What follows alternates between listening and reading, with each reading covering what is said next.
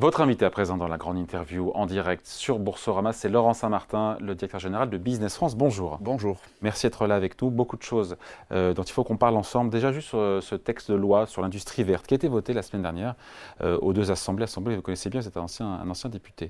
Cette loi, est-ce que vraiment elle peut permettre de, à la France de faire revenir les usines? J'entends parler d'un poids du, de l'industrie dans le PIB qui est aujourd'hui à 10%, qui passera à 15%. En 2030, c'est impossible. Nicolas Dufour me l'a dit sur une autre antenne. Mais bon, il faut, c'est un objectif, le 15% à horizon. Il n'y a pas d'horizon, c'est horizon moyen-long terme. Ce qui est sûr, c'est que la dynamique de réindustrialisation de notre pays, notamment grâce aux investissements internationaux, elle est déjà lancée. Mm. Elle est déjà lancée depuis la fin de la crise Covid. Elle est lancée par euh, une politique d'attractivité franche, baisse des impôts, euh, le droit du travail qui a été euh, réformé. On a de plus en plus d'entreprises euh, étrangères qui viennent en France. Vous savez, la France, c'est le premier pays européen en nombre d'investissements directs étrangers depuis 4 ans. Donc cette dynamique-là, elle marche. Et Pas en nombre d'emplois. Oui, mais on n'est pas les premiers en nombre. Mais bon, ça, ça viendra parce que le nombre de projets d'usines implantées, euh, nous sommes, nous sommes premiers. Beaucoup d'industries, notamment aussi parce que nous investissons avec elles. France 2030, 54 milliards d'euros, beaucoup d'industries vertes. Tout ça, ça fonctionne. Et effectivement, ce, ce projet de loi industrie verte, qui maintenant euh, va passer euh, en table de loi, eh bien, il a ce mérite de vouloir essayer de simplifier et d'accélérer ce processus-là, notamment dans les délais de capacité à s'implanter. Il y a deux mesures phares. La première, vous l'évoquez à demi-mot, euh, diviser par deux le délai pour ouvrir une usine en France sur notre sol. 17 mois, il se trouve que c'est le double de ce qu'on voit chez la plupart de nos voisins européens du fait des lourdeurs administratives. C'est un game changer, comme on dit en anglais. Oui, il faut penser. Concrètement, comment ça va se passer? Comment est-ce qu'on divise ça en deux? Alors, il y a toute une logique d'accélération des procédures administratives à mettre en place. Il y a aussi une meilleure cohérence entre l'État, les collectivités territoriales, euh, les agences qui, euh, soit régionales, soit étatiques. Mais ce ne sera pas effectif dans euh, six mois, ça va prendre des années, non? Non, ça peut aller relativement vite parce que vous savez, le, game changer, comme vous dites, de la décision d'investissement étranger, on dit souvent, nous, à Business France, qu'il y a trois F qui font euh, son succès. Il y a le financement. Bon, c'est euh, normal, les euh, entreprises viennent aussi en fonction du financement public qui existe dans l'environnement. Il y a la formation, quels sont les talents qui sont accessibles pour pouvoir remplir le foncier. et le foncier, absolument. Et le foncier et les délais de permitting, comme on dit, sont extrêmement important dans la décision d'investissement euh, de l'entreprise étrangère. Donc, passer à 9 mois. Et sont un frein, enfin, est un frein, ah, mais le, foncier. C'est un frein, parce qu'en fait. C'est le plus gros des euh, freins, des 3 F alors oui, dans la première décision d'investissement, effectivement, si d'abord vous n'avez pas le foncier disponible, il n'y a pas du tout de projet. Donc ça, c'est la première chose. Ce qu'on fait à Business France, nous, avec les régions, c'est de travailler sur de plus en plus de sites clés en main c'est-à-dire ce qui soit prêt à l'emploi. Et pour ça, il faut effectivement travailler le plus en amont possible sur eh ben, la dépollution des sols, sur le raccordement aux différents réseaux. Il y, a, tout un travail pratico-pratique à avoir avec les acteurs de terrain pour que finalement... On parle de friches, on parle de friches. Il y a les friches industrielles, effectivement, et puis il y a aussi euh, en Greenfield les, euh, les, projets sur lesquels on a besoin d'aller euh, ben, mettre en place un site industriel qui va permettre, par exemple, la vallée de la batterie à Dunkerque, demain, d'assurer toute une chaîne de valeur complète sur cette activité-là. Il y a des zones en particulier en France où le foncier euh, est déjà plus facile à avoir euh, en termes de prix, en termes de disponibilité, en termes d'accessibilité, en termes de... le cas de Dunkerque est intéressant parce que finalement toute la zone portuaire de Dunkerque, euh, les acteurs de la communauté urbaine de Dunkerque, de la ville de Dunkerque, de la région des Hauts-de-France, de son agence de développement et de l'État a fait un travail depuis des années formidable qui aujourd'hui euh, porte ses fruits. 4 gigafactories, euh, ça permet quand même de démontrer que quand le foncier est là, c'est vrai que les zones portuaires sont des zones sur lesquelles on peut aller dégager euh, du foncier disponible, mais ça suffit pas. Derrière, il faut un vrai volontarisme politique commun et il faut aussi aller les chercher, les projets. Ça, c'est le boulot de Business France. Nous, on a des équipes partout dans le monde qui sont là pour aller sourcer les projets étrangers et leur dire voilà là où il y a du foncier disponible, voilà où il y a de l'emploi, voilà où il y a des financements, voilà où demain votre avenir peut s'inscrire. Et voilà où il y aura des crédits d'impôt entre autres. Pouvant représenter euh, jusqu'à 40% euh, pour l'investissement dans des usines, dans des batteries, des panneaux solaires, des turbines éoliennes, des pompes à chaleur. Sur le papier, on applaudit. En regardant le projet de budget du gouvernement, j'ai vu que c'était 500 millions d'euros de budgété.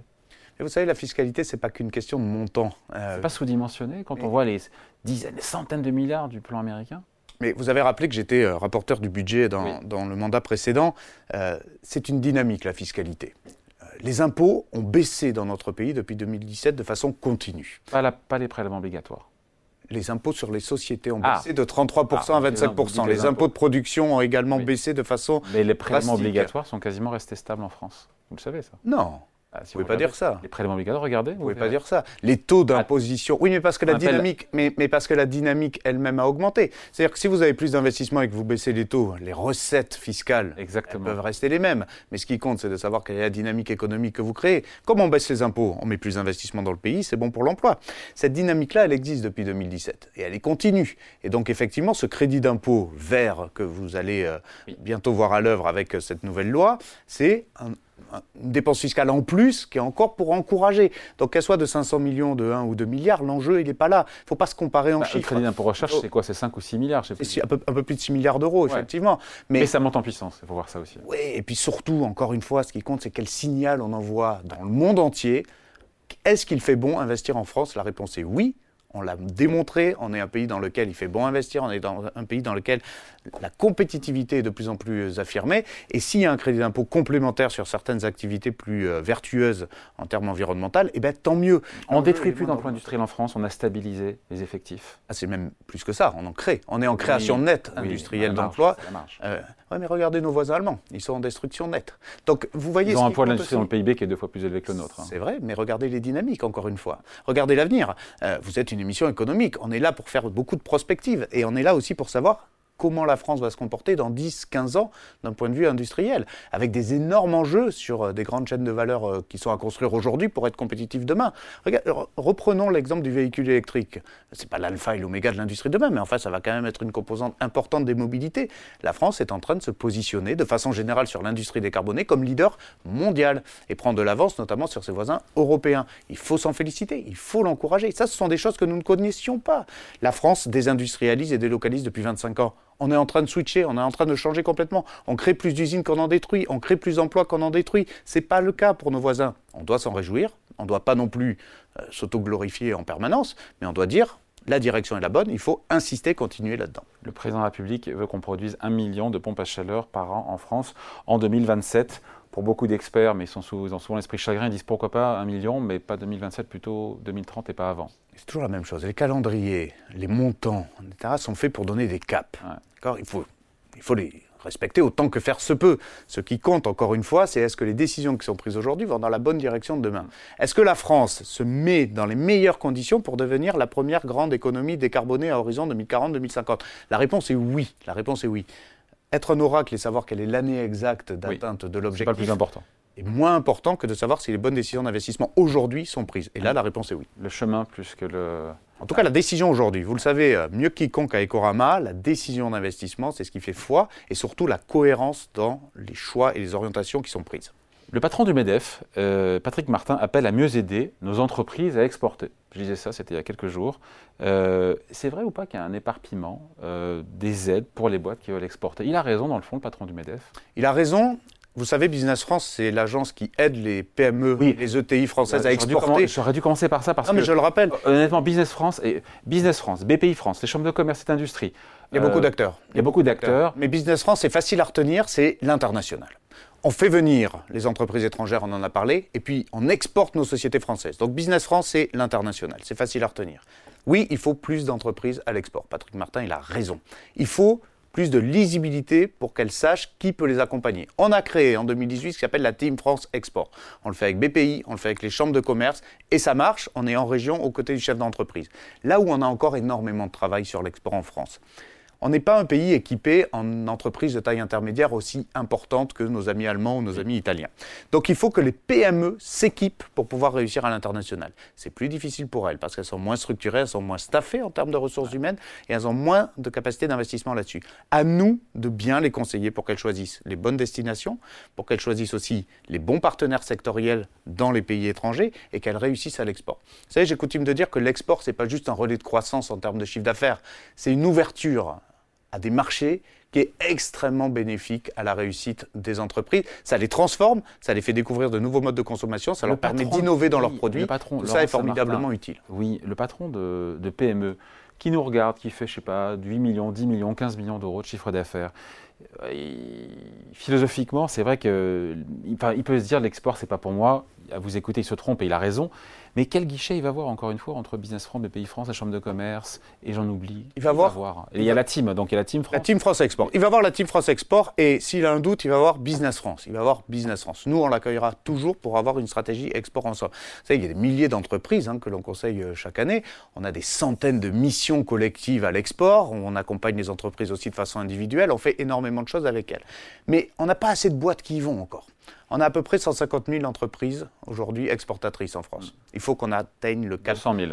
200 000. Vous aimez, 2030. vous aimez les caps Voilà, voilà un cap. 200 000 entreprises exportatrices, horizon 2030. C'est difficile, c'est ambitieux, mais si on ne se donne pas justement cette nécessité de, changer de braquet tous ensemble comme objectif, alors effectivement la France ne deviendra jamais excédentaire commercialement. Or, c'est l'enjeu. c'est quoi le seuil euh, pour une PME, encore une fois, au-delà duquel elle doit s'interroger, même si c'est vrai que c'est un gros investissement, beaucoup d'implications pour des un toutes petites entreprises toutes petites entreprises en exemple qui réussissent très bien à l'export.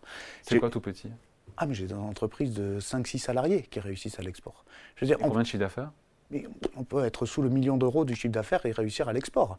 Euh, la, question n'est pas d'attendre d'être une, PME structurée euh, à 50 ou 60 millions d'euros pour aller à l'export. Pourtant, c'est ce qu'ont en tête les chefs d'entreprise. Eh bien, souvent. Eh bien justement, notre travail, c'est de tordre cette réalité-là. Aujourd'hui, l'export, il a des moyens on fait par exemple beaucoup l'export sur le commerce digital, sur les marketplaces. C'est de l'export. Eh ben, il faut le faire. Ça permet justement de diversifier euh, les relais, euh, les relais de croissance là-dessus. Il y a une entreprise qui est venue me voir la dernière fois qui m'a dit, grâce à votre capacité à nous mettre online euh, et accéder à des marchés étrangers par des marketplaces, eh bien, j'ai pu traverser la crise Covid notamment, que je n'aurais pas pu traverser sans cela, et donc ça m'a permis de sauver l'entreprise. Donc tout chef d'entreprise, tout patron de TPE, PME, ETI, qui aujourd'hui n'a aucune stratégie à l'export et qui ne vend rien à l'export, son réflexe, ça doit être de nous solliciter. D'autant plus que le ministre délégué Olivier Becht a annoncé un plan Oser l'export. C'était le 31 août dernier. Il a mis des moyens. On est à 125 millions d'euros pour accompagner davantage les entreprises. On va les subventionner. On va les accompagner, notamment celles qui sont dans les euh, grandes verticales de France 2030. On va les accompagner à l'export de façon très ambitieuse. C'est le moment. Le moment, il est là pour passer de 150 000 en 200 000, tous ceux qui nous écoutent là et qui se disent moi, je suis toujours pas à l'export parce que j'ai pas le temps, parce que j'ai d'autres problèmes. J'ai problème de trouver des talents, j'ai des bah problèmes de facture. J'ai peur aussi, j'ai peur de, de, me mettre et c'est trop risqué. Bah oui, c'est hein. trop risqué. Je vous assure que toutes les entreprises qui ont essayé à l'export. Donnez-moi un exemple récemment de PME. regretté. Exemple de PME que vous avez accompagné récemment, qui n'osait pas y aller, qui a passé le pas. à l'heure où je vous parle, on est à l'étranger avec des dizaines et des dizaines de PME. Citez-moi une, une, un exemple. Mais, il y en a plein, il y en a plein des PME, il y en a plein des PME. La question n'est pas d'en trouver une en particulier. Non, mais pour nous de, expliquer, nous raconter une histoire. De, euh, par exemple, euh, il y a quelques semaines, j'étais chez Actia à Toulouse, qui est une, grosse PME, ce n'est pas l'exemple de la TPE. Combien de chiffre d'affaires? Je ne sais plus, mais c'est une grosse PME. Et euh, c'est une entreprise qu'on accompagne à l'export. Et grâce à notre accompagnement, ça nous permet de brancher euh, des micro-composants. Mais, mais à la rigueur, quel que soit votre secteur d'activité, euh, ça peut être du service, ça peut être du produit, ça peut être de l'industrie décarbonée, ça peut être plein de choses. Il y a un marché à l'international pour l'essentiel d'entre elles. Et nous, notre boulot, c'est pas de décider à la place du chef d'entreprise si le contrat c'est le bon, c'est à lui de le savoir ça. Par contre, notre boulot, c'est de le mettre dans l'environnement de connexion business le plus propice ah, vous ne lui conseillez pas d'aller dans, tel ou tel pays? Si, ah. si, mais par contre, on ne va pas lui dire ce qui est bon pour son chiffre d'affaires. Donc l'acheteur, c'est lui qui décide s'il contracte avec ou pas. Par contre, nous, on lui dit, selon ce secteur d'activité, eh ben là, vous pouvez aller dans telle ou telle zone, dans tel ou tel pays. Et en plus, ce qui est intéressant dans le monde dans lequel on est aujourd'hui, c'est qu'il y a des, des grands bougers géopolitiques qui refaçonnent le commerce international. Donc il y a de nouvelles opportunités qui se créent. Voilà. Demain, après-demain, on fait un grand événement à Bercy qui s'appelle Ambition Africa. L'Afrique bouge pour le meilleur et pour le pire en fonction des pays. Il y a beaucoup, beaucoup d'expertise à aller chercher avec les équipes de Business France pour savoir comment aujourd'hui réussir en business dans les pays africains. Donc par exemple, ça c'est une grande partie de notre boulot, c'est d'accompagner les chefs d'entreprise. Aide financière et non financière aide financière et non financière. En, qu'on ait un peu des chiffres, en moyenne, les aides sont de combien euh, Vous allez sur combien de boîtes vous aidez depuis le début de l'année eh ben Là, par exemple, avec, le salon, euh, avec les salons internationaux, on subventionne 30% de la participation à un salon international. Les coûts, ils varient énormément, parce que les tailles de salons ne sont pas les mêmes, les secteurs ne sont pas les mêmes, etc. Mais avec le plan Zé l'export, on subventionne 30% euh, de, de la participation à un salon. C'est hyper concret. Donc il faut que les entreprises s'en saisissent. Bon, il faut dénicher toutes ces pépites, c'est ça l'objectif. Nous, notre boulot, c'est d'aller les chercher. Dans les territoires, dans les régions, qui ont vocation à exporter. C'est ça finalement euh, le boulot en amont, j'ai envie de dire. La, la, première chose, c'est vous êtes chef d'entreprise, vous n'avez rien à perdre à demander. Est-ce que c'est pour moi? Est-ce que ça peut Donc Team Export, il faut aller sur le Team France Export. Team, France Export. Team France Export ou Business France, voilà. Et euh, le chef d'entreprise, il peut d'abord être conseillé. Il n'est pas obligé d'investir après. Il peut être conseillé d'abord. Nous, on va regarder quelles sont les opportunités par rapport à notre expertise. On est dans 80 bureaux dans le monde. Notre boulot, c'est quand même de connecter au business locaux. Vous êtes combien chez Business France Au total, on est 1500, on a à peu près 800 dans le monde. 800 hmm. dans 80 bureaux dans le monde. Donc euh, l'expertise locale du monde des affaires, on l'a. Donc ça veut dire quoi? Ça veut dire que le chef d'entreprise, euh, avant de s'aventurer, on va le préparer. On va le préparer sur le terrain. Et on va regarder effectivement quels sont les potentiels connexion business qu'il peut avoir avec Et vous ferez, vous opérez, vous ferez ce rôle d'entremetteuse, entre guillemets, d'entremetteur de... Exactement. Pour lui présenter les bonnes personnes sur Exactement. On est des brancheurs de business. Donc nous, on va connecter les câbles à partir du moment où le chef d'entreprise est décidé de faire cet investissement-là.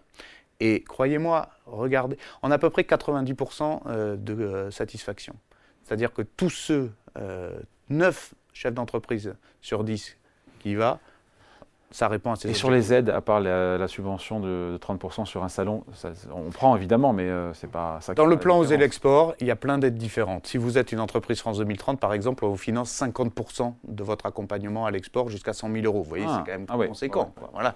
Donc ça, ça, dépend aussi de ce que vous faites. On va aider aussi en termes de ressources humaines. Vous connaissez le VIE, le volontariat international en entreprise. On a fêté le 100 millième. Ça, c'est aider, c'est défiscaliser, désocialiser. On va faire aussi le volontariat territorial à l'export depuis la France, depuis les régions, qui sera là aussi euh, aidé par l'État. La question n'est pas de savoir est-ce que euh, chaque chef d'entreprise doit connaître la liste à l'après-vert des aides qui existent. Il doit savoir que l'État français, avec les régions, est là pour l'accompagner. D'accord? Donc oui, il y a de l'argent public qui est disponible pour aider les entreprises à réussir à l'export, mais la première chose à faire, c'est de bien diagnostiquer avec le chef d'entreprise, selon son secteur d'activité, quels sont ses pays de destination possibles. Merci de passer nous voir. Laurent Saint-Martin, le directeur général de Business France, invité de la grande interview en direct sur Boursorama, retrouvé à 14h en replay. Merci. Merci à vous.